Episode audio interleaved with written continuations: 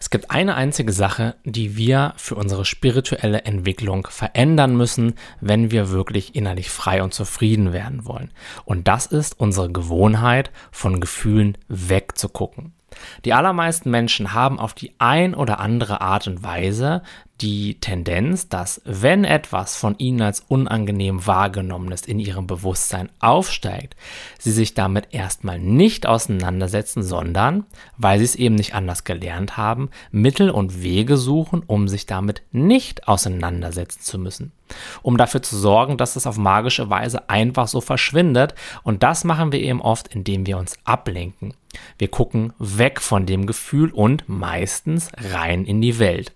Und was heißt rein in die Welt? Das heißt dann rein ins Handy oder in irgendwelche Aktivitäten in den allermeisten Fällen oder in den Konsum von übermäßigem Zucker, Alkohol und diesen ganzen Sachen. Und wenn du dich in der einen oder anderen Sache wiederfindest, dann ist das überhaupt gar kein Problem, denn mir geht das ganz genauso. Auch ich nach jahrelanger Praxis habe immer noch erstmal die Tendenz, dass, wenn etwas Unangenehmes aufsteigt, ich mich davor eben verstecken möchte und äh, suche dann eben genauso wie alle anderen Menschen auch im Außen etwas, was das jetzt wahrscheinlich meistens nur temporär lindern kann. Das ist ja auch ein ganz menschlicher Impuls, wenn einem irgendwas unangenehm vorkommt, dass man sich dann versucht davor zu schützen, beziehungsweise es versucht wieder gut zu machen.